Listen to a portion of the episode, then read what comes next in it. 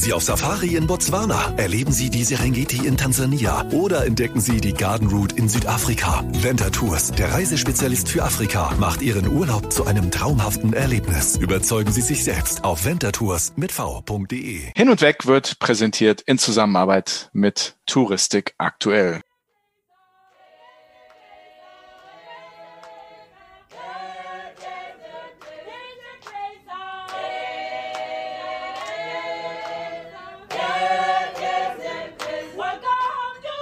Ach, diese Klänge, die beamen mich sofort wieder in dieses Restaurant, wo, wo, die, wo die Kellner und die Servicekräfte dann für uns abends gesungen haben. Das, das war so ein schöner Moment. Wir saßen mitten in der Wüste und dann, dann kam das als Überraschung. Es beamt mich sofort wieder zurück und ich will sofort wieder zurück nach Namibia. Und schön, dass wir nochmal eine zweite Folge darüber machen, oder?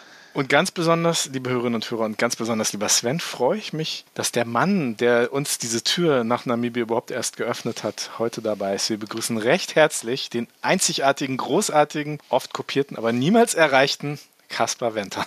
Hallo Kaspar. Ein Drumroll. Tusch. Ein Drumroll.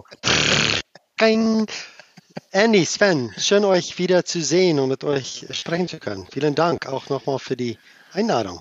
Toll, freue mich. Ja, sehr gerne, sehr gerne. Wir hatten ja eine schöne Zeit miteinander und darüber wollen wir reden und auch unsere Zuhörerinnen und Zuhörer gerne teilhaben lassen. Ganz genau. Denn wir waren mit Kaspar in Namibia im November 2021. Für mich eine der schönsten Reisen meines Lebens. Ich kann das nur immer wieder wiederholen, was, was das für mich bedeutet hat, als wir so in diesen dunklen deutschen Winter gegangen sind. Diese Möglichkeit, sich ins Flugzeug zu setzen mit der Ethiopian Airlines. Über Addis dann nach Windhoek zu fliegen und aus dieser Hamburger Dunkelheit, in der wir uns ja immer noch befinden, aus dem Flugzeug auszusteigen. Die afrikanische Wüstensonne hat auf uns runtergebraten und es war einfach ein herrliches Gefühl. Ja, und da ging unsere Reise los, nicht wahr, Sven? Genau, und ja, es war einfach auch für mich definitiv das Highlight im Jahr 2021 und wie, wie du schon gesagt hast, diesem grauen Deutschland, diesem kalten Deutschland nochmal irgendwie zu entkommen, das, das war einfach traumhaft schön. Und ja, wir hatten ja irgendwie so eine zweigeteilte Reise. Die erste Reise, die haben wir in Folge 1 vor zwei Wochen besprochen mit Matthias Lemke, wo wir eingeladen worden sind. Und heute reden wir ja mit Kaspar, der uns dann nochmal was, was ganz Besonderes gezeigt hat auf, auf dieser Route. Denn Kaspar kennt sich natürlich wunderbar aus in Namibia. Seit, seit, seit wie vielen Jahren machst du das schon, Kaspar? Ja, 2003 haben wir Fente Tours gegründet. Und ja, ist das schon in unsere 18 Jahre. Und ähm, na, Namibia, gut, das ist mein Heimat-Nachbarland, ehemaliges State Dates West Afrika. Und ja, so in Namibia bereisen wir schon mehrere Jahre. Aber ich freue mich sehr und, und dass ihr das ähm, eure erste Reise nach Afrika mit mir machen konnte. Das war super. Nicht die letzte, definitiv nicht die letzte.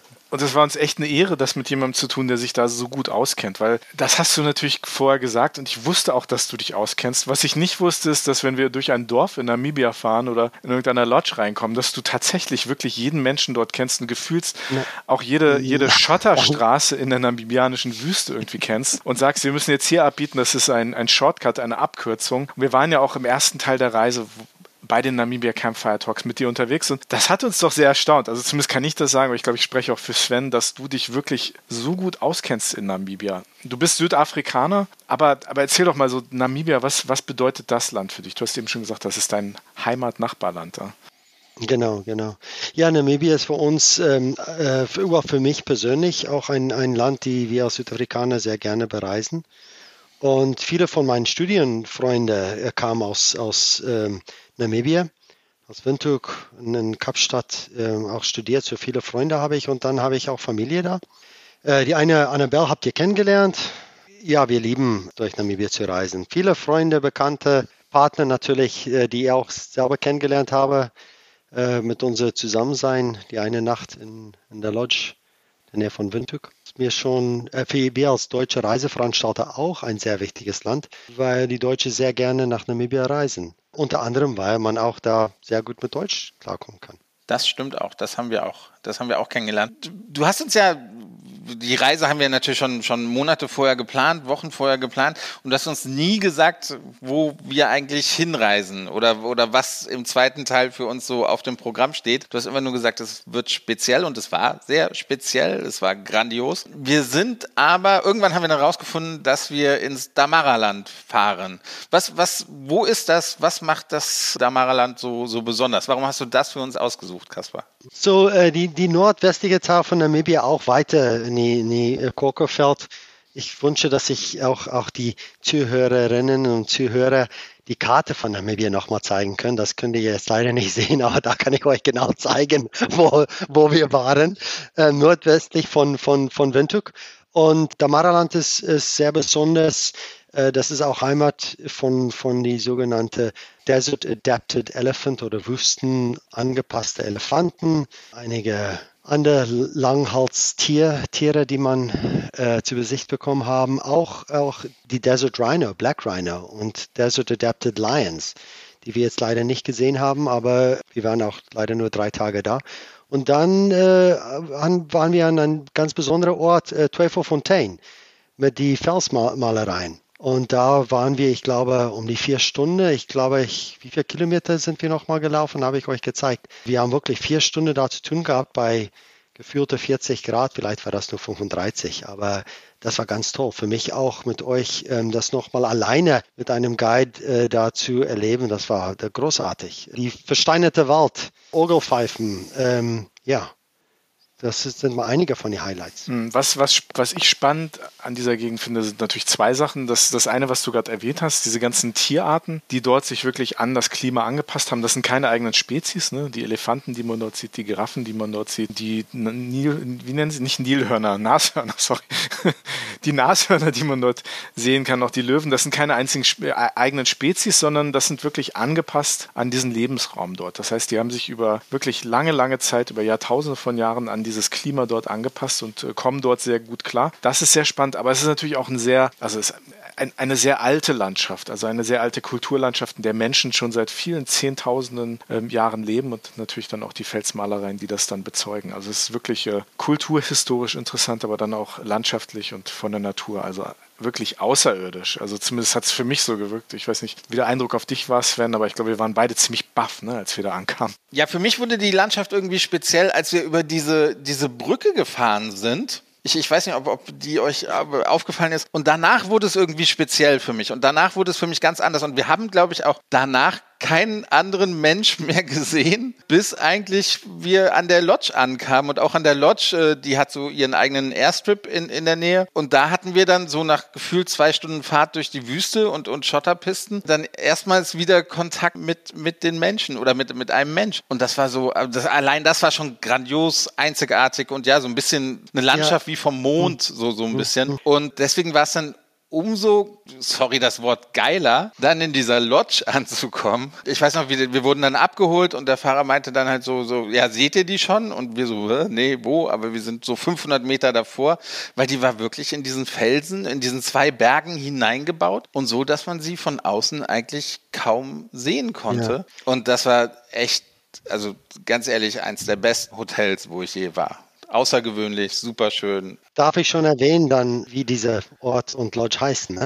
Ja, und ja, Dooley Ridge, zwischen die, diese Granite Boulders, diese enorme Granit geformte Felsen. Nee, das ist etwas ganz Besonderes und, und du kannst auch nicht selber dahin fahren. Also du weißt nicht wirklich genau, wo du bist, weil hm. du hast eine Stelle, wie du gesagt hast, äh, an eine, eine Piste, Flug, äh, Landepiste äh, kamen wir an und sind wir begrüßt worden von einer von deren eigenen Rangers und deren Fahrzeug. Wir mussten unser Fahrzeug da lassen und dann fährst du da durch Ecken, wo du denkst, da gibt es auch keine Straße, das sind nur Wege und dann auf einmal vor dir und erst kurz davor, du siehst das nicht von ein paar Kilometern, kurz davor, da merkst du, man, Mensch, da ist doch etwas. Und dann, ja, und Dooley Ridge.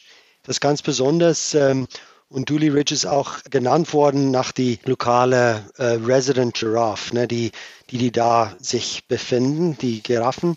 Da, da waren wir auch ihr werdet äh, selber Zeuge davon, von, von den Giraffen und den Projekten, die die da auch betreiben bei Dooley Ridge. Etwas ganz Besonderes. Bevor wir da gleich drüber reden, über die Tiere und das, was wir alles erlebt haben, ich glaube, wir müssen einfach nochmal so einen ganz kurzen Rundgang durch die Lodge machen. Ich glaube, diese Minute sollten wir uns noch nehmen, weil für mich war das der absolute Wahnsinn. Ne? Das ist in diesen Fels hereingebaut, das sind vier, vier Villen, ne? Nee, sechs, sechs. sechs Villen, Verzeihung, sechs Villen und im Endeffekt sechs, sechs Zimmer, aber wenn man sagt Zimmer, das ist ja eigentlich eine gigantische Untertreibung, weil das sind im Endeffekt Suiten. Ne? Du hast da sechs Villen, Suiten, die in den Fels gebaut sind und man sitzt, hat eine riesige Terrasse, die man aufmachen kann und dann guckt man sozusagen in die Steppe hinaus. Man kann von der einen Seite den Brandberg sehen, ne? der höchste genau, Berg genau. Namibias. Genau. Sven, wie hoch ist der? Hast du dir gemerkt? Ja, ja. Ja, 2500, 2500 72 Meter. 73. Okay, lassen wir gelten, oder Kaspar? Jahrgang 73. Den, genau, den, einen genau. Meter, den einen Meter schenken wir ihm. Ne? Aber eine irre Aussicht, man hat die Steppe unter sich und, und es ist einfach eine, eine gigantische Aussicht auf diese außerirdische Landschaft, die so eine Mischung aus Mondlandschaft und, und Wüste und Steppe und es, es ist ein ganz besonderer Geruch, der einem da irgendwie in die Nase geht, ne? diese trockene Ich, ich glaube, was, ja, was ihr auch erwähnt habt, das ist diese Stille. Ich meine, ihr kommt beide aus Großstädten und das ist ungewöhnlich, wenn man eigentlich nichts hört. Kein neues, äh, das habt ihr eigentlich durch die Nacht äh, erfahren müssen. Also, also tatsächlich einer der, der wahnsinnigsten Momente, den, den ich da hatte. Und äh, neben dem Badezimmer, was natürlich toll war, mit den, den, den verschiedenen Gin-Sorten, die man da irgendwie stehen hat und die man ausspricht. Das war, wir haben uns ja relativ früh morgens immer getroffen, weil wollten wir ja auch, äh, um, um die Tiere zu, zu finden und zu beobachten. Aber obwohl es irgendwie so früh war, ich habe mir jeden Morgen die Zeit genommen, mich noch 20 Minuten auf die Terrasse einfach zu setzen und in die Steppe rauszukommen. So langsam sieht man den Sonnenaufgang. Und äh, ganz ehrlich, das, das, ich habe jetzt, jetzt schon wieder Gänsehaut, wenn ich, wenn ich dran denke. Das, das waren für mich mit die schönsten, außergewöhnlichsten Momente, die ich auf Reisen je erlebt habe. Liebe Hörerinnen und Hörer, für euch haben wir natürlich online, wir haben in unseren Story-Highlights auf Instagram, auch auf Facebook ganz viele Bilder von dieser Reise. Wir haben On Duly Rich auch entsprechend markiert und werden auch für diese Folge auf Instagram sicher ein paar Bilder von On Duly Rich ähm, äh, platzieren. Aber kein Bild wird dieser Lodge gerecht. Das ist wirklich ein ganz unglaublicher Ort, von dem man aus wahnsinnige Ausflüge machen kann. Und ja, wir haben kennenlernen dürfen bei unserem äh, Besuch der Onduli Lodge den Inhaber von Ultimate Safaris und das sind die Betreiber von dieser Lodge Onduli Ridge, ähm, die auch äh, uns äh, den Geländewagen und den Fahrerguide zur Verfügung gestellt haben. Der hieß Franco, der hat uns ganz toll begleitet auf dieser Reise. Ja, und mit dem haben wir sprechen dürfen. Der Mann heißt Tristan Cowley, Geschäftsführer von Ultimate Safaris. Ja, und der hat uns einiges darüber erzählt, wie diese relativ neue Lodge ins Leben gerufen wurde. Hallo Tristan, vielen Dank für deine Zeit. Du bist ja Gründer und Geschäftsführer von Ultimate Safaris. Was ist das? Ja, also ja, erstens, also was man sich so vorstellt, ist, dass wir natürlich ein Safari-Unternehmen sind. Wir, wir sind als als also als Tour Operator ähm, haben, wir, haben, wir, haben wir begonnen ähm, und das in, in 2008. Wir, das war ein Merger von zwei Firmen damals und ähm, haben uns spezialisiert auf, auf, auf privat geführte Reisen durch Namibia. Ja, und das hat sich mit der Zeit also so entwickelt, dass, dass, dass wir in 2016 angefangen haben, um uns ein bisschen zu verbreiten und, und auch nicht nur durch Namibia zu reisen mit Kunden oder mit Gästen, aber, aber auch wirklich Wurzeln zu haben. Und so haben wir dann auch angefangen mit, mit, mit Camps bauen und das fing fing ganz am Anfang ganz klein an, also äh, saisonbedingte Zeltcamps. Und das hat sich ja in den letzten Jahren damals entwickelt ähm, und, und haben jetzt fünf verschiedene Unterkünfte in Namibia ähm, in den letzten fünf Jahren äh, entwickelt ähm, und wirklich mit, mit dem Zweck, um mehr als nur da zu sein, um durchs Land zu reisen, aber dann auch wirklich in verschiedenen Gebieten zu Fuß zu haben und auch in den Gebieten mit Entwicklung und Naturschutz da zu sein, zu unterstützen und das, das auch damit zu entwickeln. Also, wir halten fest, es ist ein kommerzielles Unternehmen, aber ihr macht ja, wie du eben schon erwähnt hast, auch, auch seid ihr in Sachen Naturschutz unterwegs. Wie funktioniert das und vor allem, wie funktioniert das hier im Damaraland, wo wir gerade in der Onduli Ridge Lodge sitzen und mit dir reden? Also, was ist so der Kern eurer Philosophie, was das Kommerzielle und das Nicht-Kommerzielle angeht? Ja, also wir als Firma, also auch als Gründer und, und mehrere von unseren Mitarbeitern, wir, wir kommen alle aus dem Naturschutz oder naturwissenschaftlichen Bereich ursprünglich. Das ist öfters so der der Fall, dass, dass, dass in dem Bereich man, man die Rechnung Ende des Monats nicht zahlen kann. Und der Tourismus ist so der Einstieg in, in etwas, das, wo man mehr schaffen kann. Ähm, und auch, äh, wir sind auch der Meinung, dass verantwortliches Reisen, also responsible travel auch dermaßen viel zahlen kann in, in, in, in dem Bereich von Sustainability, aber auch Naturschutz und, und Entwicklung in diesen Gegenden, wo eigentlich wirklich nicht viel ist. Ähm, und so haben wir also den kommerziellen Namen Ultimate Safaris ähm, und mit den Camps, die dahinter stehen, aber haben auch in, schon in 2006 ähm, haben wir die Conservation Travel Foundation ähm, gegründet. Und das ist, das ist eine Non-Profit, also eine Stiftung. Und, und die arbeitet also sozusagen parallel mit Ultimate Safaris. Also Ultimate Safaris ist der kommerzielle Arm, der kommt rein, der entwickelt der, den kommerziellen Teil. Das ist sehr wichtig und die Lodge, die hier steht, unterstützt halt finanziell auch die Gemeinde, die hier lebt, stellt Leute aus der Gemeinschaft an. Aber dann damit kommt auch die Conservation Travel Foundation äh, mit ins Spiel, wo, wo die ähm, dann verantwortlich sind für die, für die Entwicklung von der Gegend. Ähm, und, und das ist ja vielseitig. Also das, ähm, unsere Philosophie ist auch, dass weißt Naturschutz passiert nicht in einem Vakuum Wachstum. Also es fängt schon an bei den Leuten in der Gegend. Also wenn man nicht mit der Entwicklung des Menschen anfängt, hat man eigentlich wenig Hoffnung mit dem Naturschutz der Natur. Und, ähm, und, und, und die Conservation Travel Foundation ist halt der, der Arm, der dafür verantwortlich ist. Und ähm, die zwei arbeiten extrem nahe zusammen, sind eigentlich Teil, also Gründe sind alle dieselben und die, ähm, und die Philosophie sind sehr natürlich gleich, aber es ist, es, es ist eine sehr gute Partnerschaft. Dass euch Nachhaltigkeit wichtig ist, merkt man sofort, wenn man, wenn man hier ist. Aber ich muss ganz ehrlich sein, dies, also das ist ein Teil, warum diese Lodge hier oder so, so speziell ist. Aber ich bin ganz ehrlich, ich bin viel gereist in meinem Leben. Sowas Schönes wie hier habe ich, hab ich wirklich selten gesehen. Wie kommt man darauf, mitten in der Wüste zwischen zwei Bergen solch ein Projekt hinzubauen? Ja, ähm, ja, eine gute Frage. Ich, ich denke erstens, wir sind Namibianer, also auch, und wir sind eine namibische Firma. Also wir, wir, wir kennen das, das Land extrem gut. Es sind Gegenden, wo wir als Kinder rumgerannt sind, mit unseren Eltern gereist sind. Ähm, und, und so weiß man schon eigentlich, wo, wo, wo diese hübschen Flecke in Namibia wirklich sind. Also für uns war wichtig in dieser Gegend, also wir sind im Damaraland hier, ähm, was, was sehr spannend in dieser Gegend ist, es ist ein, ein Gebiet, ähm, das kein Nationalpark ist. Aber trotzdem ähm, hat man Großwildtier. Also man sieht Elefanten, man sieht Giraffen, wenn man Glück hat, sieht man Löwen, es gibt Nashörner. Und das alles ein Wüstengebiet und ein Gebiet, das nicht offiziell geschützt ist. Und das ist für uns einfach sehr spannend, um das zu haben. Und, und was noch mehr dazu kommt, ist, es ist ein Gebiet, wo die Natur mit dem Mensch zusammenlebt. Natürlich gibt es Konflikte, das passiert ab und zu mal. Aber wie ihr heute durch die Gegend gefahren seid, habt Elefanten getrackt und gesucht und aber dann immer wieder dazwischendurch Menschen, dazwischen, inmitten drin. Ähm, und das hat man eigentlich auf der Welt ganz, ganz wenig. Und und also die, die Gegend für uns ist einer sicherlich, also für mich die, meine, meine Lieblingsgegend in Namibia. Aus genau diesem Grund. Es hat keine Zäune, es hat keinen offiziellen Naturschutz und Menschen und Tier lebt hier also fast in Harmonie. Und ähm, ja, hier genau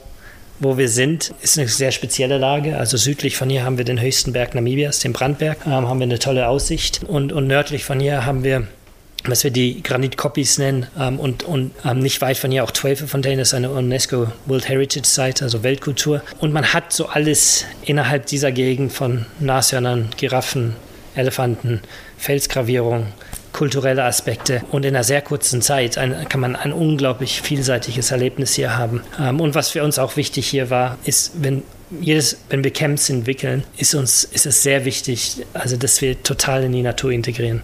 Ähm, und ich denke, das ist was, was vielen hier auffällt, ist eigentlich von weitem sieht man das Camp überhaupt nicht. Und auch wenn man im Camp selber ist, kommt das eigentlich vor, dass hier sechs Häuser stehen. Also alles ist hundertprozentig integriert und, und, und das das, die Stelle hier selber hat das auch dargestellt, also dass man sich hier zwischen Riesenfelsen verstecken kann. Und so kam es dazu, dass wir halt hier sind. Und ich denke, wir haben ein bisschen unterschätzt eigentlich, wie schön die Stelle ist, weil es wird uns jedes Mal jetzt gesagt und also wir haben es immer hübsch gefunden, aber das ist wirklich als einer der, der hübschesten Lokalen und Stellen in Namibia angedeutet wird, war, war, war uns nicht immer so selbstverständlich. Du hast ähm, die spektakuläre Lage der Lodge erwähnt. Du hast äh, eine ganze Reihe von Tieren erwähnt, aber man muss dazu sagen, auch diese Lodge, dieses Camp steht im Zeichen der Giraffe. Wir haben äh, um uns herum Bilder von Giraffen, es gibt Skulpturen von Giraffen. Wie kommt das zustande und warum sind dir auch Giraffen so wichtig? Ja? Diese Gegend, vor allem also Unduli, erstens, also das heißt auch Giraffe auf einer einheimischen Sprache. Ähm, und als wir diese Gegend abgelaufen sind, das haben wir alles zu Fuß gemacht, um, um genau dieses, diese Stelle zu finden einige Wochen lang. Ähm, und als wir hier ankamen, waren wir überrascht ähm, mit der Aktivität die wir gesehen haben von Giraffen. Wir haben nicht eine Giraffe gesehen in der ganzen Zeit in der Gegend, aber überall waren Spuren von Giraffen, Kot von Giraffen und Anzeichen an den Pflanzen, dass hier immer ziemlich viel Aktivität ist, bis auf diese Berge hoch. Also extrem, wie sie da hochgelaufen sind. Und damit haben wir, um Namen von Camp immer auszusuchen, ist schon was Schwieriges. Und ähm, haben dann entschieden, also der Name Unduli ähm, lässt sich auch gut aussprechen auf allen Sprachen und haben uns damit den Namen Unduli aus, ausgesucht und haben dann auch da entschieden, dass, dass wir, war so auf Englisch gesagt, that we will pay homage, also zu der Giraffe, dieses Tier, wo, wo viele Menschen eigentlich nicht viel drüber wissen und, und es für selbstverständlich als afrikanisches Tier nehmen, aber nicht wirklich wissen, wie bedroht die eigentlich sind. Ähm, und so ist von der Kunst hier, der Fotografie hier, der Name und auch die Aktivitäten zum Teil alles ähm, im Thema Giraffe. Christian, du bist Namibianer. Ich hatte so ungefähr eine Vorstellung von Namibia. Ne? Ich kannte so ein paar Fotos, habe, glaube ich, auch schon mal einen Imagefilm gesehen, folge dem Instagram-Account von, von Namibia. Ich bin aber jetzt hier und es fühlt sich irgendwie ich möchte jetzt sagen, sofort wie Urlaub an. Alles ist so ein bisschen relaxter. Was, was macht für dich Namibia als, als Reiseland aus? Was, was können unsere Zuhörerinnen und Zuhörer erwarten, wenn sie nach Namibia reisen? Ja, ich hatte vor vielen Jahren mal, war ich mit einer Journalistin unterwegs und sie hat dann einen, einen Artikel über Namibia geschrieben und, und der Titel vom Artikel war Namibia, das Land für die Seele. Und, und ich denke, es ist absolut hundertprozentig, es ist genau das. Und das ist, sobald man hier ankommt, hat man diese fast friedliche Ruhe in, innerhalb sich.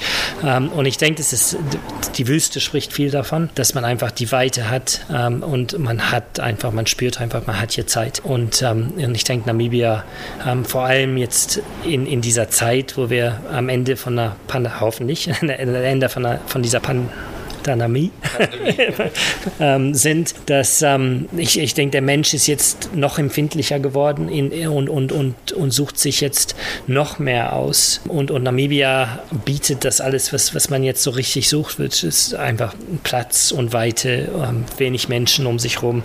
Ähm, und, und das hat man in Namibia.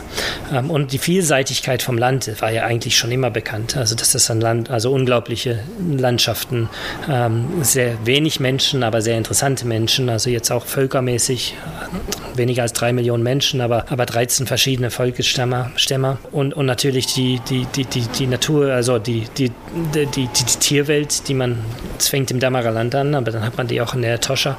Ähm, und dass das Land auch so ein bisschen, ich, im deutschen Markt ist es schon ziemlich, also es ist bekannt, ähm, aber für den Rest der Welt ist, ist Namibia zum größten Teil total unbekannt und, und man kommt sich schon hier so ein bisschen vor, dass man so von der Reise, vom Reisen Wesen her so ein Pionier ist. Also man hat, man spürt so immer, dass man nicht ein von Millionen Menschen ist, der hier durch die Gegend kommt. Ähm, und ich denke, das ist so der, der, der Reiz, ähm, den, man, den man in Namibia dann wirklich hat.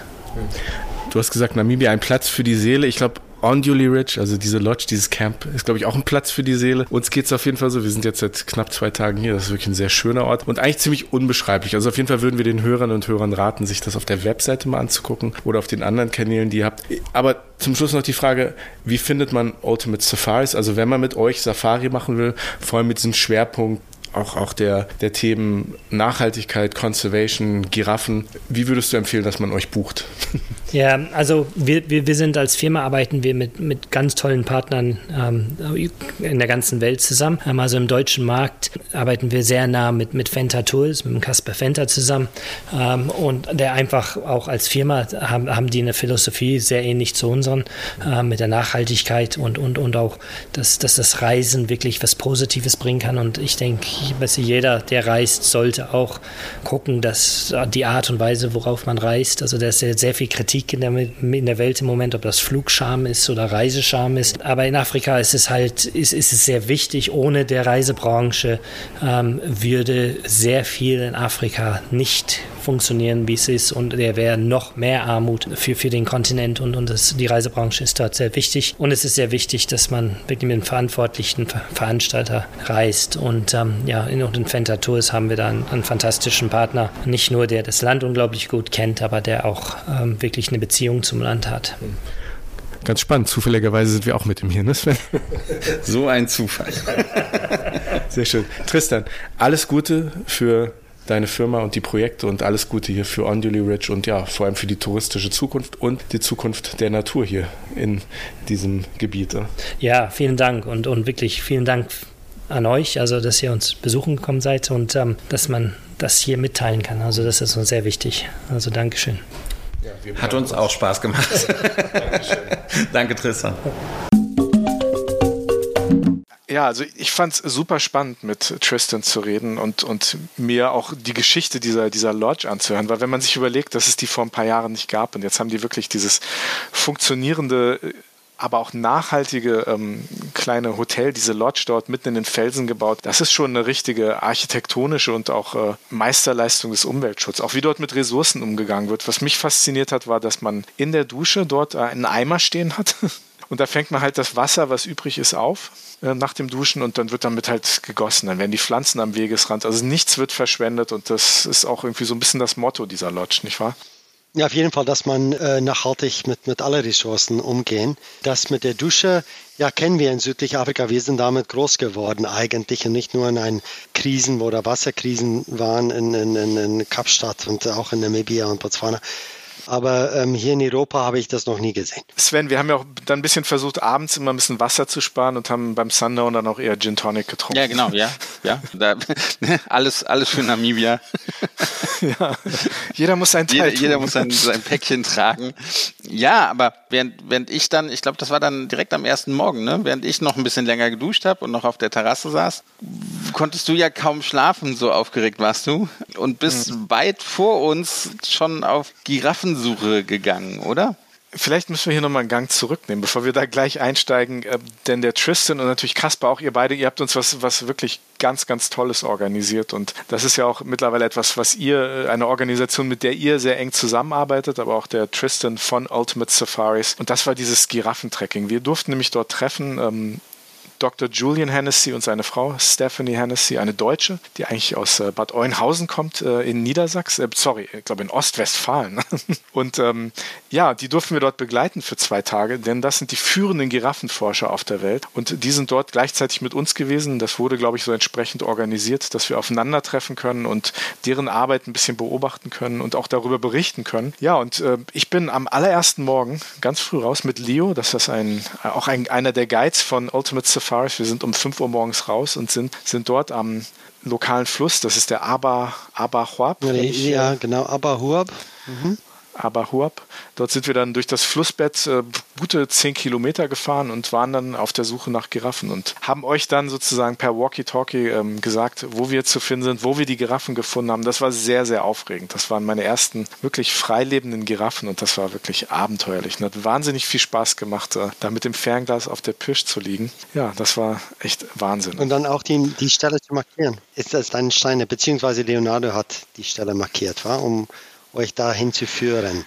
Genau, ich hätte das nie wiedergefunden. Wir mussten jetzt zurückfahren und euch dann treffen und abholen. Und ähm, für mich sah doch vieles sehr gleich aus. Aber das, das, das Coole an diesen, an diesen Guides, die wir hatten, waren, also der Leo und der Franco, der uns auch begleitet hat, war, die kennen dort gefühlt jeden Baum. Also haben jede Ecke wiedererkannt und jede Flussbiegung. Und, und für mich war das so, so ein Rausch. Das ist alles an mir vorbeigerauscht und sah irgendwie alles super schön aus, aber ich hätte das nicht auseinanderhalten können. Also ich wäre da auch in dieser Morgenhitze, ohne die beiden wäre ich da ganz schnell eingegangen. Also war sehr, sehr spannend. Das war sehr aufregend. Und ja, ich bin vorgefahren Sven konnte eine Stunde länger schlafen, sich den letzten Gin Tonic noch abschlafen, aber dann seid ihr nachgekommen und dann ist es tatsächlich passiert. Dann haben wir diese gigantische Giraffenherde haben wir entdeckt und haben die beobachten dürfen. Jetzt darfst du erzählen, was wir dann gemacht haben, Sven. Ne? Ja, ich, ich will noch ein bisschen die Fahrt dahin erklären. Also du, du stellst, du hast das, wir fahren dahin. Naja, es waren ganz spezielle Autos. Ne? Ich saß die ganze Zeit oben auf dem Dach, hatte also irgendwie so eine, so eine, was heißt eine Panorama-Lounge? Ich hatte eine 360 Grad Blick in die Wüste rein. Wahnsinn. Konnte also drei Meter höher als jeder andere äh, Ja, die, ja. die, die Natur genießen und Tiere suchen und beobachten. Und äh, was man aber auch sagen muss, wir wurden schon ganz schön durchgeschüttelt. ne? Das war schon irgendwie so ein bisschen Rollercoaster-Fahrt, was aber auch unglaublich Spaß gemacht hat und natürlich da, ja, dazugehört. Sven, ich möchte nur mal kurz sagen, diese Fahrzeuge, wie wir gefahren sind, das ist äh, die wenigste Stelle in südlicher Afrika, wo du so Safari machen kannst. Und auf dem Dach, wir sitzen wirklich drei Meter hoch und nicht, nicht, das ist nicht die Norm. Ich weiß, das war eure erste quasi Safari, aber das ist auf keinen Fall die Norm und das ist auch etwas ganz Besonderes. Und wir haben gelernt, wenn man so durchgeschüttelt wird, das heißt African Massage. Also Genau. eine afrikanische Massage, weil da kriegt man ganz schön was ab am Rücken. Ne? Also wenn man ein bisschen Rückenprobleme hat, dann äh, kann das schon mal ein bisschen, bisschen wehtun. Ne? Und, und da es unsere äh, erste Safari war, haben wir wirklich ganz viel gelernt. Und ja, wer, wer unser YouTube-Video kennt, Spaß mit Dungen in der Wüste, der weiß auch irgendwie, was, was, was jetzt schon kommt. Äh, Zu, zuerst dachten wir, dass das wäre ein Riesenspaß und die Leute würden uns verarschen, weil Ja. auf die Idee kommt man ja nicht so einfach, sich äh, ja Giraffendungen in den Mund zu stecken. Aber gut, ja, man, man hat in der Wüste halt nicht viel Spielzeug da und dann muss man halt nehmen, was da so rumliegt. Und Ja. wenn es halt sehr trocken ist und sowas, dann kann es halt vielleicht auch mal Giraffendungen sein. Und warum haben wir es in den Mund genommen? Ja, ja, Kaspar? es gibt doch ein, ein äh, kennt ihr das noch, die Kamel per Droliki Versbuch Competitie. Ich sag's nochmal, Ka Kamelpferd, Droliki Drolekis, Versbuch Competitie. Verspuch, Competition. Nicht schlecht, oder? Mein Afrikaans, oder? Sehr gut, sehr gut. Und ja, Ja. weil äh, ja, das ist ein, ein Wettbewerb zu sehen, wer kann am weitesten ein, ein Giraffenviertel Pöttl. Körtel. äh, spucken. Genau. Ja. Und welches Team hat gewonnen? Erinnert ihr euch? Nein, eigentlich nicht. Ja, also du, du, hast, du warst jetzt nicht so gut. Es lag nicht an dir, ne? sagen wir es mal so. Lassen wir mal die, lassen wir die Kirche im Dorf. Es lag nicht an dir. Wie sagt man so schön auf Englisch? There is no I in Team. Wir waren ein Team. Mein Team hat gewonnen. There is no I in Team. Mein Team hat gewonnen. Wir haben unsere Kamelköttel am weitesten gesprochen. Aber liebe Hörerinnen und Hörer, wir sind natürlich nicht zum Kamelköttel, äh, sorry, zum, zum, zum Giraffenköttel spucken. Ähm, ins Damaraland gefahren, sondern was wir dort gemacht haben, wir waren wie gesagt mit Julian, Dr. Julian Hennessy und seiner Frau Steph unterwegs. Die haben uns ganz viel darüber erklärt, was sie machen mit ihrer Arbeit und, und wie bedroht Giraffen in Afrika sind. Denn es besteht so ein bisschen, bisschen der Mythos, dass es Giraffen überall gibt und die sind überhaupt nicht bedroht. Und das war sehr, sehr spannend, mit denen unterwegs zu sein. Und wir waren dabei, als Julian, Dr. Julian Hennessy, ähm, mit einem Gewehr auf eine Giraffe geschossen hat und dann sozusagen eine DNA-Probe entnommen hat, die dann eingeschickt wird. Und über all das durften wir mit Steph reden, denn Steph spricht Deutsch und konnte uns die Arbeit der Giraffe Conservation Foundation, für die die beiden arbeiten und die sie gegründet haben, sehr schön erzählen. Und das hören wir uns jetzt einmal gemeinsam an. Wir sitzen hier in der Onduli Ridge Lodge mit Stephanie Fennessy von der Giraffe Conservation Foundation. Stephanie, was ist die Giraffe Conservation Foundation und was macht ihr? Ja, wie der Name schon andeutet, wir kümmern uns darum, dass Giraffen ähm, auch in der Zukunft noch in Afrika leben werden. Ähm, was die meisten Leute nicht wissen, ist, dass Giraffen ziemlich gefährdet sind. Es gibt nur noch ungefähr 117.000 Giraffen äh, in ganz Afrika. Das ist ungefähr eine Giraffe für alle drei oder vier Elefanten. Und die meisten Leute wissen halt nicht, dass Giraffen in Gefahr sind. Du sagst, es gibt nur noch 117.000. In, in wie vielen Ländern gibt es denn Giraffen in Afrika? Es ist ja ein großer Kontinent mit vielen, vielen Ländern. Wie, wie teilt sich das so auf? Ja, Giraffen gibt es insgesamt immer noch in 21 Ländern, aber die Anzahl von Giraffen unterscheidet sich sehr ähm, zwischen den Ländern. Ähm, unsere Forschung zusammen mit dem Senckenberg Museum in Frankfurt hat gezeigt, dass es vier verschiedene Arten von Giraffen gibt ähm, und manche von denen äh, haben sehr geringe Zahlen. Im südlichen Afrika zum Beispiel leben ungefähr 50 Prozent aller Giraffen. Also hier gibt es über 50.000 Giraffen, die sich im südlichen Afrika aufhalten. Aber in anderen Teilen Afrikas sieht es leider ganz anders aus. Andi und ich, wir waren ja heute mit euch unterwegs äh, und haben Giraffen gesucht. Wir haben glücklicherweise auch welche gefunden und dann habt ihr sie, ich, das englische Wort ist gedartet. Ja. Ist das so Teil eurer täglichen Arbeit? Was, was macht ihr genau? Wir machen ganz viele verschiedene Sachen. Wir haben äh, mit Forschung angefangen. Äh, alles hat angefangen, als mein Mann, Dr. Julian Fennessy, seine Doktorarbeit über Giraffen hier in Namibia gemacht hat. Und als Teil seiner Arbeit hat er halt viel Background Research gemacht, hat viel gelesen und hat herausgefunden, dass es einfach sehr, sehr wenig Informationen über Giraffen gibt und dass auch niemand wirklich wusste, wie viele Giraffen gibt es wirklich in Afrika. Also das war ein Teil seiner Arbeit und so haben wir festgestellt, dass es halt sehr wenig Giraffen gibt.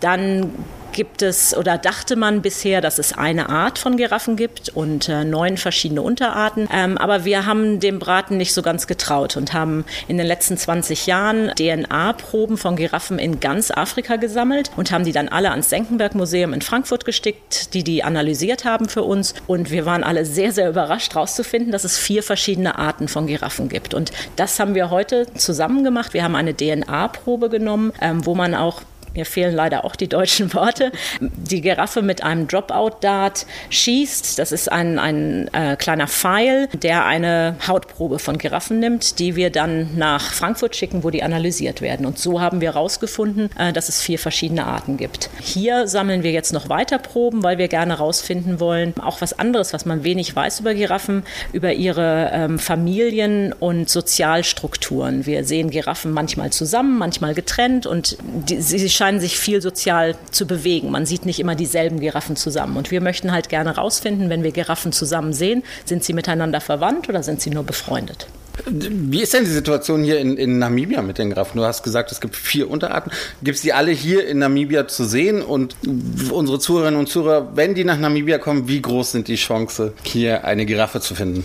Ja, hier in, in Namibia stimmt es wirklich. Da gibt es Giraffen wirklich fast an jeder Straßenecke, äh, wie ihr auch am Anfang gesagt habt. Äh, Giraffen sind hier sehr weit verbreitet. Ähm, es gibt hier eine Unterart der Südgiraffe, die sogenannte Angola-Giraffe, die ironischerweise in Angola fast ausgestorben ist. Aber hier in Namibia ist das die vorherrschende Unterart. Ähm, und hier in Namibia gibt es mindestens 15.000 Giraffen. Und das liegt daran, dass es hier sehr gute Zusammenarbeit gibt zwischen äh, der lokalen Bevölkerung, zwischen der Regierung in Nationalpark, privaten Farmern, äh, kommunale Hegegebiete und auch die Tourismusbranche, die natürlich viel dazu beiträgt, dass Giraffen hier in Namibia gut geschützt sind.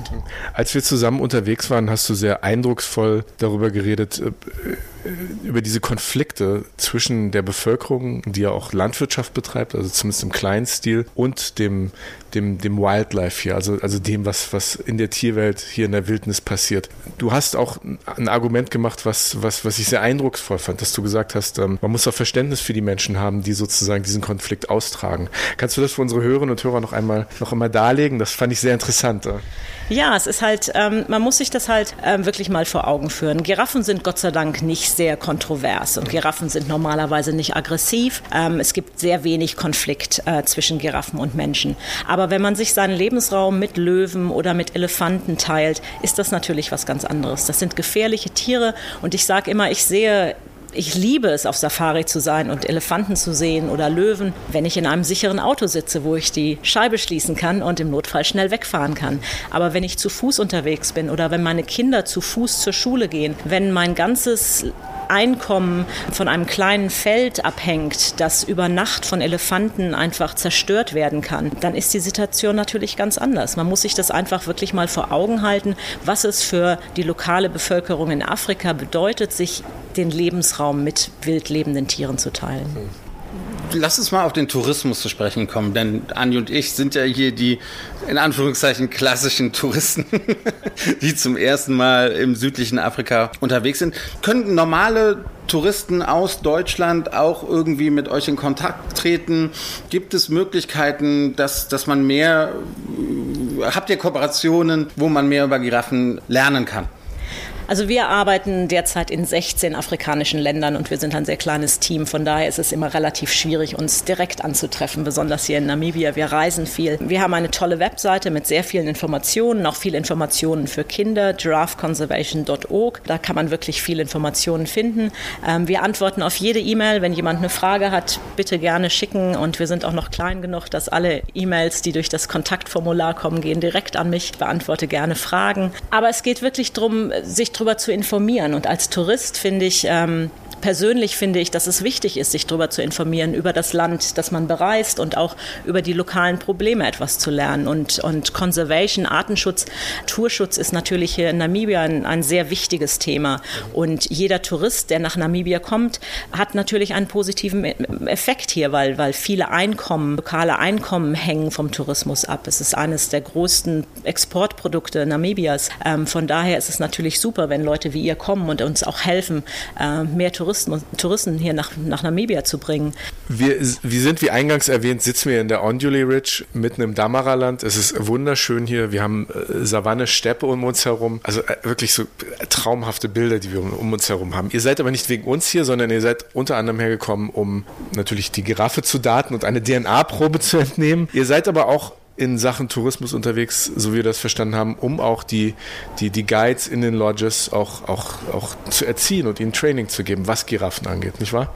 Genau, wir sind wie gesagt eine kleine Organisation. Unser, wir haben limitierte Ressourcen und haben nicht die Möglichkeit, sehr viele Menschen zu erreichen persönlich. Von daher ist es für uns sehr wichtig, mit Tourismusorganisationen wie Ultimate Safaris hier zusammenzuarbeiten. Guides haben direkten Kontakt mit Touristen. Sie haben einen großen Einfluss auf das Erlebnis, das ihr hier zum Beispiel gerade in, in Namibia habt. Und dafür ist es wichtig, dass sie dass ihre Informationen stimmen, dass sie wirklich wissen, dass Giraffen in Gefahr sind. Und das ist eine, eine wichtige Botschaft, die sie an äh, Touristen weitergeben können.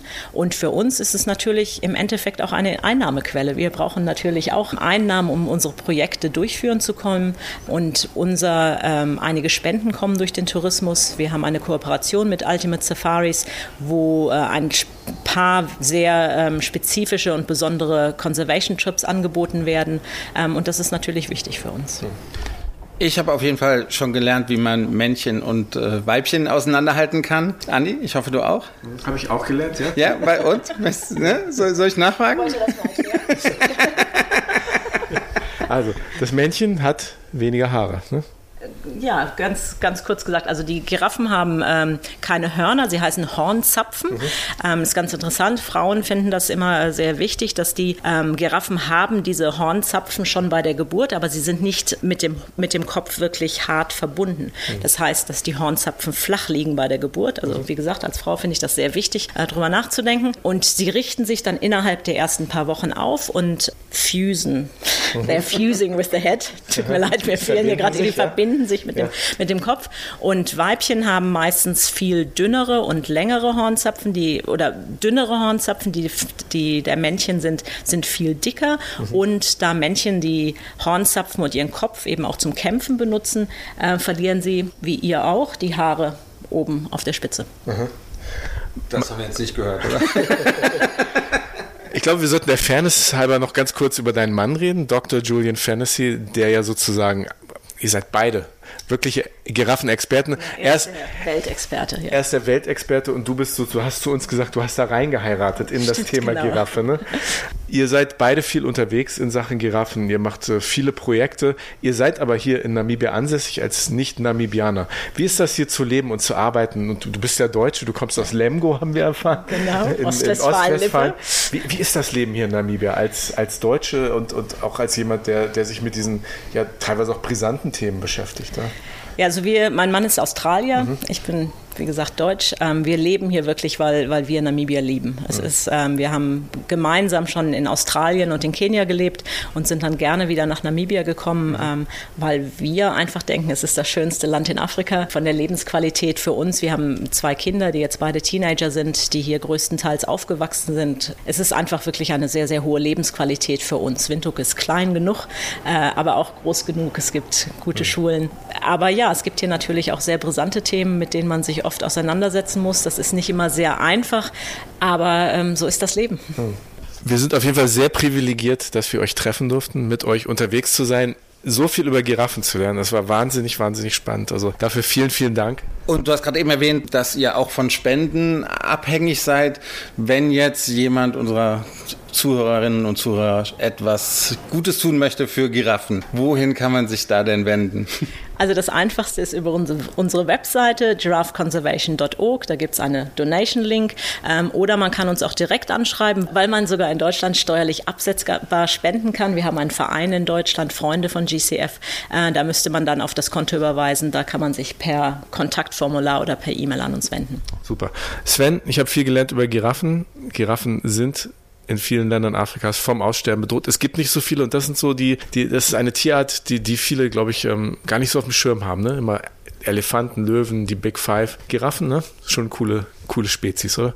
Ja, ich, ich werde halt diesen Augenblick nicht vergessen, so wo ich dann zum ersten Mal eine Giraffe wirklich in freier Wildbahn gesehen habe. Und dann sieht man, oh, da links ist ja auch noch und da rechts ist ja auch noch eine. Und dann, das war einfach fantastisch. Und die haben uns die ganze Zeit beobachtet und angeguckt. Ne? Ja. Das war doch echt sehr spannend. Also vielen Dank dafür, dass ihr ein bisschen Zeit mit uns verbracht habt und uns so viel über Giraffen beigebracht habt. Alles Gute für die Zukunft und ja, bis bald mal wieder in Namibia.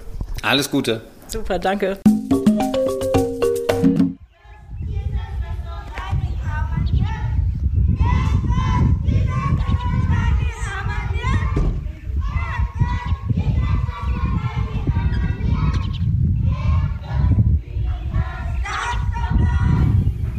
Sven, du erinnerst dich an diese Geräusche. Ne? Wir standen vor einem lokalen Kindergarten in Derit im Damaraland. Ha?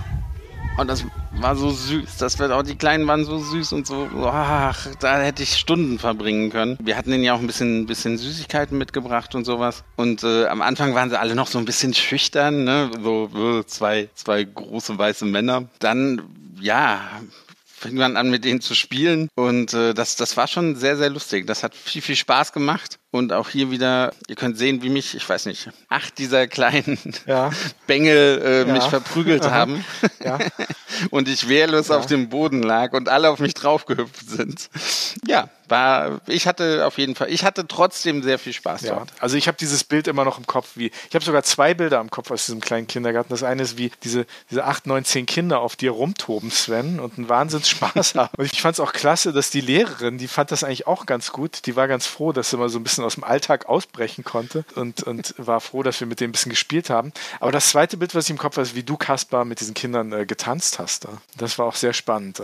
Ja, das können, das lernen die natürlich von, da waren Kinder da, die gerade mal laufen konnten. Und dann singen die und tanzen und nee, hat wirklich Spaß gemacht. Und dann natürlich haben wir ein paar Mitbringsel mit, mit gehabt. Aber warum für mich dieser Kindergarten so, so bedeutsam war, und das war auch einer der Gründe, dass wir dort gehalten haben, ist, dass wir in einem Dorf waren namens Derit. Das ist relativ bekannt. Über die Geschichte dieses Dorfes können wir gleich auch noch mal kurz reden. Aber dieser Kindergarten steht direkt neben einem riesigen Wasserbrunnen, den die Einwohner dieses Dorfes benutzen, um ihr Wasser zu holen, um ne, zum Waschen, zum Kochen, zum Trinken. Und dieses Wasserloch, dieser Brunnen wird auch genutzt von Elefanten. Das ist ja ganz schön happig. Ne? Wenn Elefanten sozusagen diese, ne, neben dem Kindergarten vorbeilaufen, das ist nicht ganz ungefährlich für die Kinder. Ne? Ja, nicht mal 100 Meter äh, stand das. Und, und die gehen auch äh, müssen, eh, du kannst auch nicht sagen nach Hause, ne? das ist wirklich ein Einsiedlung, genau. Und am Fluss in die, in die Huab, das wird, die Aber Huab wird dann die Huab-Fluss und äh, das ist, wo frei lebende Großtiere auch wohnen, ja und dieses Wasser, diesen Brunnen halt auch nutzen für sich. Und das Problem ist halt, ne, das haben wir gesehen, dass, dass Mensch und Tiere, große Tiere wie Elefanten hier aufeinandertreffen. Und der Plan natürlich auch ist, dass man dort den Menschen hilft, ein äh, bisschen mehr Abstand zu wahren, dass es halt nicht zu Konflikten zwischen den Elefanten und den Menschen kommt. Und das ist natürlich alles unterbrochen worden durch die Corona-Pandemie, durch ausbleibende Touristenströme, durch ausbleibenden äh, Touristikumsatz, um sozusagen diesen Kindergarten umzuziehen. Das hätte schon längst passieren sollen, ähm, damit da nichts passiert. Und äh, ja, ja, Sven, da haben wir natürlich gesehen, wie, wie happig das alles ist, wenn die Menschen nicht reisen. Ne? Ja, das stimmt, das stimmt. Wir werden auch nicht müde, dass, wo wir mal auf Konferenzen sind und sowas, das natürlich dann auch mitzuteilen, dass Reisen auch, auch Verantwortung ist, dass das Reisen sehr, sehr wichtig ist und nicht nur uns und der Erholung dient, sondern auch wirklich was verändern kann in, in Teilen der Welt und die Leute wirklich darauf, darauf angewiesen sind. Ich möchte aber nochmal zurückkommen auf, auf das Dorf. Das hatte nämlich auch eine ganz besondere Geschichte, oder Kaspar? Genau, dieser der Ried ist von die, die sogenannte Rimfassmakers. damals vor die Unabhängigkeit von, von Namibia sind die aus die nördlichen Teile von Südafrika, aus Appington und so die Transkalahari gekommen, die nördlichen Teile Namakwa-Land von Südafrika und haben sich da nieder, niedergesessen. Ähm, wir hatten dann auch mit der, soll ich sagen, Stammvater eigentlich ein ein 79-Jähriger, der vielleicht aussah wie, wie 90. Ich meine, man muss sich auch, auch das muss man auch wissen. Ich meine, bei 35 Grad Sonnenschein äh, pur, da ist nicht etwas äh, wie, wie, wie Sonnencreme und, und, und schön Pflegemittel und was weiß ich nicht alles. Das ist ein hartes Leben. Und äh, er hatte noch selber erzählt, in 19 schieß mich tot, wie er dann da quasi mit, mit Ochsenwagen fast da über über die, über die Berge gegangen ist, ne, um, um seine, sein, seine Familie, seine Vorväter ähm, da anzusiedeln sehr spannende Geschichte in dieser Region. Und äh, man sieht natürlich auch, das ist, das ist, äh, wir würden sagen, sehr strukturschwach, aber wenn man es genau nimmt, das ist eine sehr arme Gegend. Und wenn dort kein Tourismus stattfindet, dann passiert da doch nicht viel. Ne? Das äh, Subsistenz, äh, ähm, Landwirtschaft, die dort stattfindet und ähm, absolut angewiesen darauf, dass dort Touristen kommen, ein bisschen Souvenirs kaufen, ähm, die Lodges beleben und, und halt wirklich auch was, was tun dort. Und wie gesagt, diese Rimfass-Marker, das ist ja eine ziemlich berühmte Geschichte auch der Umsiedlung dieses Stammes. Und da gibt es ein kleines Dorfmuseum, wenn man das so nennen kann. Da kann man ein bisschen Geld dalassen. Und das ist ja alles nicht passiert in den letzten Jahren. Und das ist wirklich traurig zu sehen. Und eigentlich, wie sehr sich die Leute gefreut haben, dass wir da kamen. Ne? Wir. Genau, ich denke, das ist auch wichtig zu sagen. Jeder, der mit uns auch reist nach Namibia und in Lodges wie Onduli Ridge, betrieben von Ultimate Safaris bleiben, die tragen auch dazu bei. Deren Übernachtungskosten hat schon ein Anteil Conservation Fee drinne. Und jeder Gast, der dahin geht, lässt dann auch äh, ein finanzielles Mittel durch seine Übernachtungskosten. Und das finde ich auch ganz gut. Ja, und wir haben auf dieser Reise natürlich auch viele Fotos gemacht auch von den Elefanten. Die übrigens, wenn du jetzt hier angegeben hast, wer, wer den Droliki-Wettbewerb gewonnen hat, wer hat denn all die Elefanten zuerst gesehen? Wer hat euch denn darauf aufmerksam gemacht, ich weiß dass es, die ich Elefanten mich, da rumwandern? Ich, ich, kann mich gar nicht. Du hast auch einen drei Meter hohen Blick gehabt. Ich kann mich gar nicht erinnern. Ne? Aber ich glaube, ich glaube, das nimmst du in Anspruch, Sven, den ersten Elefanten gesehen zu haben. Ja, okay. Sehr schön. Ja. Ja, und als, als wir dann die Elefanten gesehen hatten, fand ich es fast so ein bisschen schade, ja, dass ich halt nur meine Handykamera bereit hat. Die ist zwar schon sehr gut, aber wir haben auch gesehen, auf dieser Reise, was für ein Unterschied es ist, wenn man jetzt eine richtige Kamera mit dabei hat und nicht nur hier unsere, unsere iPhones oder Samsungs. Denn die Fotos sind schon nochmal eine, eine ganz andere Qualität. Und dass Namibia wirklich ein Paradies für Fotografen ist, das haben wir ja gleich mehrmals gesehen. Wir haben gesprochen mit Alexander Heinrichs, einem der führenden Namibia-Fotografen, ein deutscher Fotograf, aber der seit vielen Jahren in Namibia unterwegs ist und fantastische Bilder von diesem Land macht. Ein absoluter Namibia-Fan. Ja, hören wir mal rein, was er uns erzählt hat über das Fotografieren fotografieren in Namibia. Wir sitzen hier mit Alexander Heinrichs. Der ist Fotograf, aber nicht irgendein Fotograf. Eigentlich Werbefotograf hier in Namibia auf touristischer Mission. Alexander, was machst du hier gerade in Namibia? Ähm, ich arbeite hier für verschiedene Lodgeketten und mache Imagebilder für deren Online-Marketing oder Prospekte oder sonst irgendwas. Aber hauptsächlich bin ich hier, weil ich das Land liebe und weil ich gerne hier unten bin und so kann ich ein bisschen Beruf und ja, persönliche Leidenschaft verbinden. Aber es ist nicht dein erstes Mal in Namibia? Du bist schon öfters hier gewesen. Ja, ich bin schon ein bisschen älter wie ihr vielleicht. Äh, ich komme seit 94 hierher und das Land hat mich von Anfang an gepackt und nicht wieder losgelassen. Und deswegen zwischendurch war ein bisschen eine Pause, aber in den letzten Jahren bin ich jedes Jahr hier und nicht nur einmal. Was macht Namibia für dich als Fotograf so, so ganz besonders. Also Anni und ich sind hier gerade ein bisschen ja auch unterwegs. Äh, jeder von uns hat, hat eine große Kamera mit, Anni und ich mit dem Smartphone. Ähm, aber was zieht dich immer wieder nach Namibia als Fotograf? Also mir persönlich wird Namibia nie langweilig. Und sagen wir mal, wenn man jetzt mal das auf Afrika beschränkt, muss ich sagen, Namibia ist deutlich vielseitiger wie viele andere ähm, afrikanische Länder, weil ihr habt die Tierwelt, gut, ich habe in anderen Ländern auch, aber ihr habt auch die Landschaft, äh, die sich so schnell ändert, wenn du ein paar Kilometer fährst. Das heißt, du kannst Landschaftsfotografie machen, du kannst Tierfotografie machen, du kannst Astrofotografie machen. Eines der besten Dark Territories, die, die Namib, äh, Namib Desert. Ist, ich kann hier gar nicht aufhören zu fotografieren, so ungefähr. Ja, deswegen komme ich immer wieder gern hierher. Was ist denn dein Lieblingsspot hier in Namibia zum Fotografieren? Das ist sicher keine einfache Frage zu beantworten. oh Gott, ich habe so viele. Also sagen wir mal so, ich bin ein absoluter Wüstenfan. Deswegen, wenn ich jetzt tatsächlich nur einen Spot raussuchen müsste, wäre es tatsächlich ähm, Sandwich Harbor. Das liegt südlich von, ähm, äh, von Wolfes Bay. Und da geht halt diese Sandwüste direkt über in den Atlantischen Ozean. Das heißt, wenn du da oben auf dem vordersten Dünenkamm stehst, schaust in die eine Richtung, siehst nichts außer Sand. Hohe Dünen, kleine Dünen, alles voller Sand. Nichts, diese Stille, diese Ruhe. Und dann drehst du dich rum und hinter dir ist der Atlantische Ozean, der gegen diese Dünen schlägt. Und das ist einfach nicht nur zum Fotografieren, das darf man nicht falsch verstehen, ich fotografiere gerne, aber das Erleben hier ist fast noch viel wichtiger wie das Fotografieren, auch für mich, obwohl ich Fotograf bin. Und das ist da einfach ein so intensives Gefühl, deswegen ist das mein Spot, den ich rausholen müsste. Jetzt, äh, ja, einige Hörerinnen und Hörer von uns ja, haben bestimmt auch ein großes Interesse an Fotografie, vor allem wenn sie dann ins südliche Afrika reisen oder auch nach Namibia reisen. Gibt es so einen ein Tipp von dir? Was muss man beachten? Sind Uhrzeiten wichtig? Erzähl mal, gibt es so Geheimtipps vom, vom Profi? Ah, Geheimtipps ist, ist, ähm, ist schwierig, aber sagen wir mal so, ich meine, was ein bisschen anders ist, ist hier, wie die Sonne verläuft. Ähm, das liegt einfach an der, an der Lage zum Äquator. Ähm, das heißt, die Sonne ist ein bisschen bei uns zu Hause, geht sie langsam auf und geht langsam wieder unter. Hier ist es meistens sehr schnell und dann steht sie halt sehr, sehr senkrecht den kompletten Tag. Das heißt, wenn du es irgendwie einrichten kannst, also so mache ich es auch bei meinen eigenen Trips oder Reisen, die ich veranstalte, schaue ich, dass ich an den besten Spots früh morgens bin oder eben in den Abendstunden. Ich meine, das ist eine alte Binsenweisheit, das weiß jeder, aber die zählt hier noch viel, viel mehr, weil du halt den ganzen Tag über extrem steiles Licht hast. Da kann man auch fotografieren, muss man auch, weil mich, man kann nicht an jedem Spot nur abends oder nur morgens sein.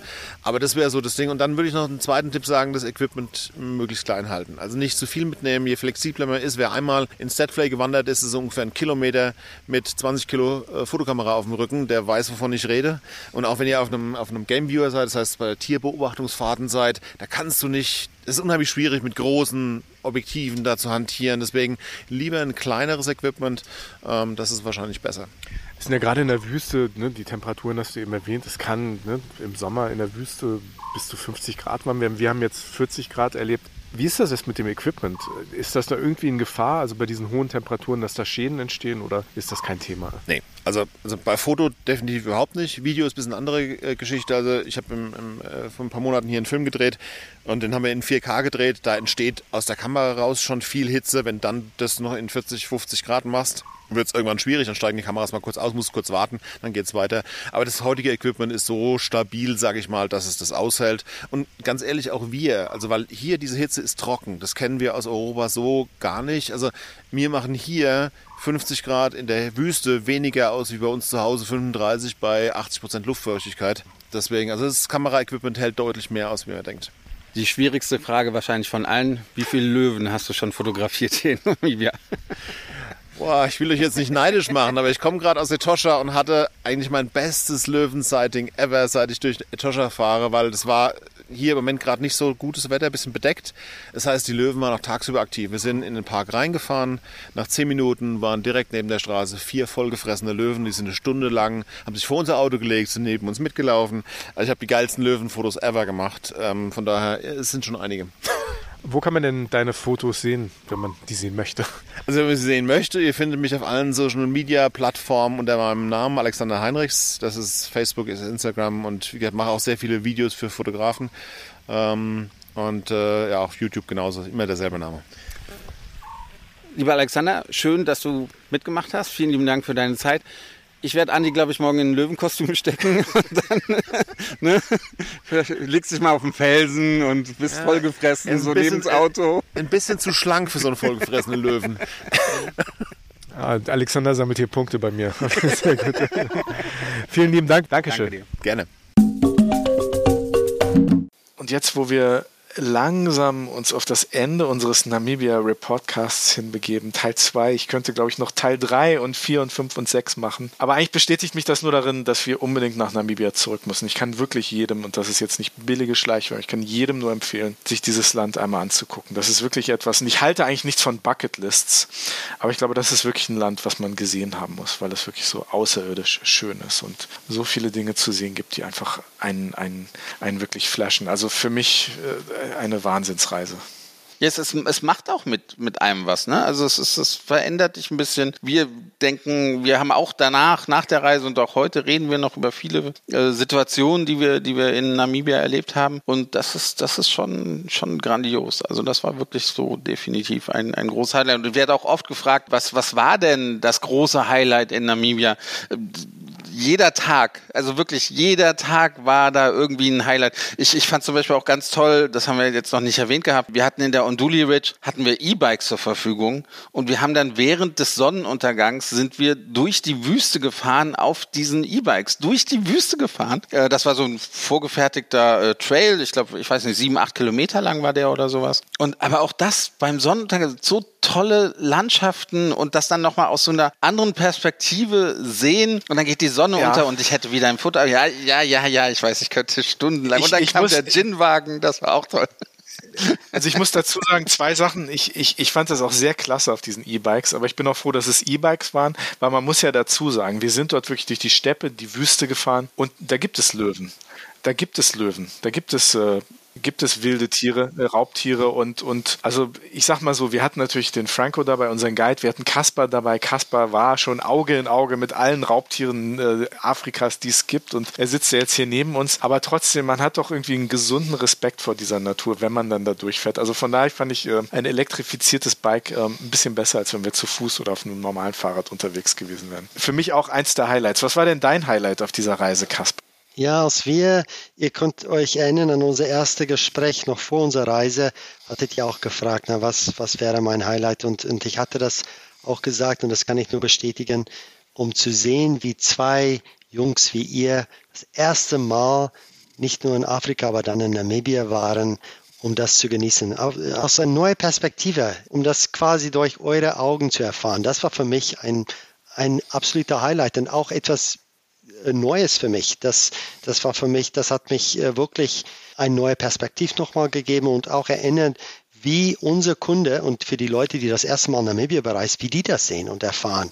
Ja, für eine der 20, 30, 40 Mal da war, das wird nie langweilig, aber ich habe das mit neuen Augen gesehen und ich habe mich riesig gefreut, wo ihr euch über auch die kleinsten Sachen gefreut habe, ein kleines Beispiel möchte ich nennen. Als wir mit Franco erstmal hingefahren sind, wir kamen noch nicht bei Onduli Ridge an, wir waren noch nicht bei die Brücke, weil die Sven von gesprochen hat.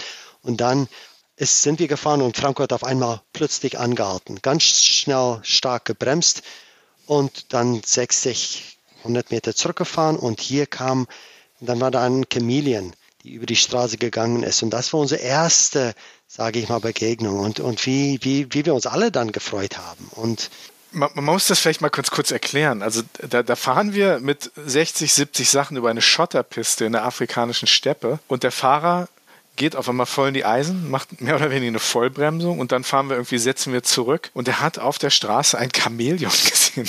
Was so. ungefähr so 10 Zentimeter groß ist, ungefähr. Ich hätte da wahrscheinlich, ich hätte da wahrscheinlich, also eine, eine, eine schwarz-bunte Kuh hätte ich am Straßenrand gesehen, aber ein Chamäleon auf der Straße, also A, dass er es nicht überfahren hat, schon mal eine Glanzleistung, oder dass er es, also dass er es gesehen hat, also wirklich unglaublich. Und dann haben wir diesem Chamäleon über die Straße geholfen. Und das Witzige war, dass hinter uns ähm, dann auch Leute kamen und das waren dann Julian und Steph Hennessy von der Giraffe Conservation Foundation, die uns bei der Chamäleons Rettung Aktion äh, dann sozusagen äh, geholfen haben. Also äh, super spannend und äh, so, so, kleine Events, die man, die man, die man nicht wieder vergisst. Auch das übrigens auf unseren Social Media Kanälen zu sehen. Mit der Namakwa Chameleon. So, nee, das war für mich ein, ein absoluter Highlight, muss ich sagen. Ähm, und da habe ich sehr genossen mit euch. Aber wem empfehlt ihr denn äh, Namibia, Kaspar? Also was, was ist für dich so, wenn, wenn ihr Namibia verkauft, was ist für dich das Highlight und, und wem empfehlt ihr Namibia? Na, na, natürlich, wir haben mehrere Länder in, in südlich und östlich Afrika, wo wir Leute hinschicken, aber die absolute besondere Highlight von Namibia ist, wir sprechen von einem Land,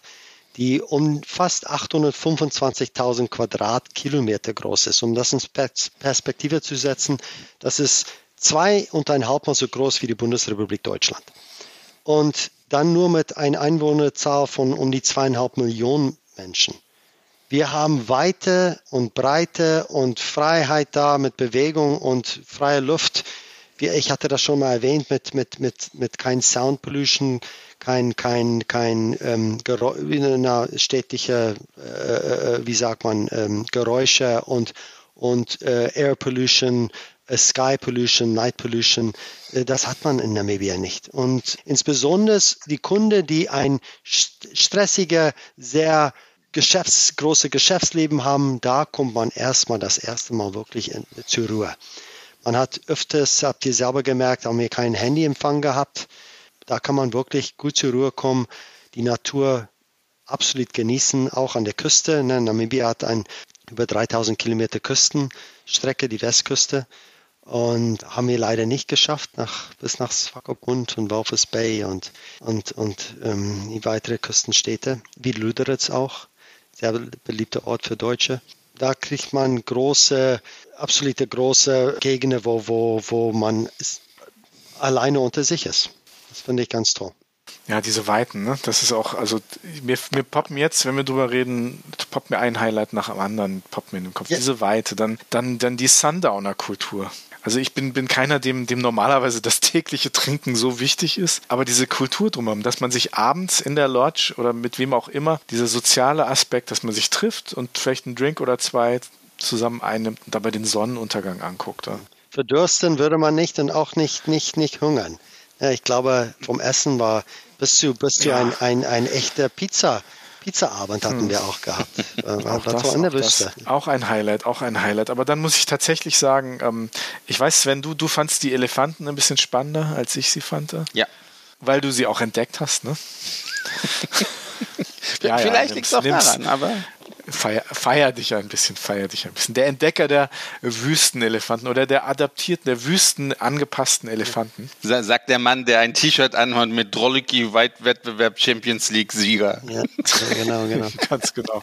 Für mich war es wirklich ein Highlight mit, mit Julian und Steph ähm, auf Giraffentracking zu gehen. Das war die, die Giraffen, weil die Elefanten haben sich nicht um uns gekümmert. Wir waren zwar, weiß nicht, 20, 30 Meter von denen entfernt, sicher bei uns im Geländewagen, aber die Giraffen, die haben uns die ganze Zeit angeguckt. Ne? Hm, von Weitem. Die haben uns die ganze Zeit beobachtet. Die haben uns mehr beobachtet als wir sie. Und das fand ich wahnsinnig spannend. Also irgendwie, die haben mich echt fasziniert, diese Tiere. Während die Elefanten, ich hatte das Gefühl, die, die haben mir keine Aufmerksamkeit geschenkt. Ich, ich, ich glaube, um, um das mal. Vielleicht sagt das ein bisschen viel über mein Ego aus.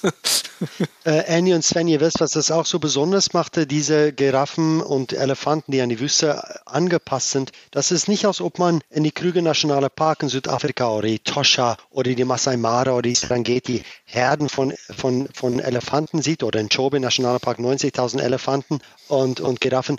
Die die Elefanten in den anderen Nationalparks würden nicht überleben, wo diese wüstenadaptierte Tiere leben. Die haben sich über Jahrtausend äh, Wege gefunden, Methoden gefunden, wo die Wasser finden und die wissen das. Und die würden auch nicht sonst wo überleben können, weil die, die, die kennen sich mit dieser Wüstengebiete bzw. Umgebung, äh, haben sie sich angepasst und so leben die auch.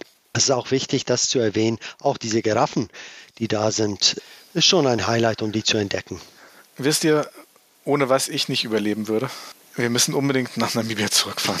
Das ist ein absolutes Muss. Ich möchte unbedingt in dieses Land zurückkehren. Das ist für mein, für mein Reiseüberleben, für meine innere Kopfreisewelt ein absolutes Muss, dass wir da nochmal hinfahren, oder Sven? Auf jeden Fall. Und ich, ich wünsche es, also ich wünsche wirklich, dass, dass wir auch nur ein bisschen von dem, von, von unserer Euphorie, von unserem Enthusiasmus hier in diesem Podcast vermitteln können, unseren Zuhörern und Zuhörern, dass sie wirklich auch sagen, ey, ich, ich will irgendwie jetzt auch mal nach Namibia, denn es, hey, es lohnt sich wirklich, es ist, es ist fantastisch. Und ja, ich freue mich schon auf Folge 3, 4, 5, 6, 25.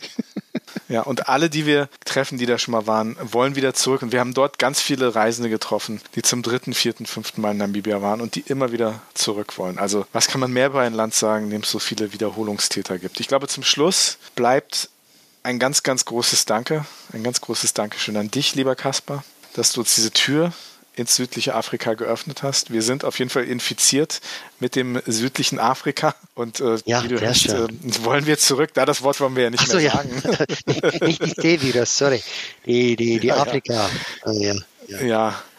und vielen, vielen Dank an dich, Kaspar Venter, und an Venter Tours, die, die uns äh, unterstützt haben, eingeladen haben. Und ich glaube, es sind noch ein paar andere Danksagungen angesagt, oder Sven? Ja, genau. Wir müssen uns natürlich beim Namibia Tourism Board bedanken. Matthias Lemke, der uns ja auch mit, mit eingeladen hat. Wir müssen uns bei der Airline bedanken, Ethiopian Airlines. Vielen lieben Dank dafür. Und natürlich auch, dass wir beide Klassen kennenlernen durften. Ist ja auch nicht selbstverständlich, äh, dass man auch mal vor dem Vorhang fliegen darf, ein, ein Teilstück. Also vielen lieben Dank dafür. Und wen noch? Ja, wir bedanken uns natürlich auch bei der ASA, bei der Arbeitsgemeinschaft für südliche und östliche Afrika, die zumindest das Namibia Campfire äh, organisatorisch mit unterstützt haben. Ich möchte mich bedanken bei all denen, die beim Namibia Campfire dabei waren, unter anderem auch der Marco Buch, mit dem wir vor zwei Wochen geredet haben im Podcast und mit dem wir auch so eine gute Zeit hatten und also rundum einfach ein einzigartiges Erlebnis. Also alle, allen ein großes Dankeschön natürlich ganz besonders an dich, lieber Kaspar. Sehr, sehr gerne. Hat mich ein, ein, ein äh, richtiger sehr große Freude gemacht und, und eine Ehre mit euch beiden auch Namibia zu bereisen. Vielen Dank, Sven und N. Also Leute, reist nach Namibia. Punkt. Nicht zuzufügen. Hin und weg. Der Reisepodcast mit Sven Meyer und Andi Jans.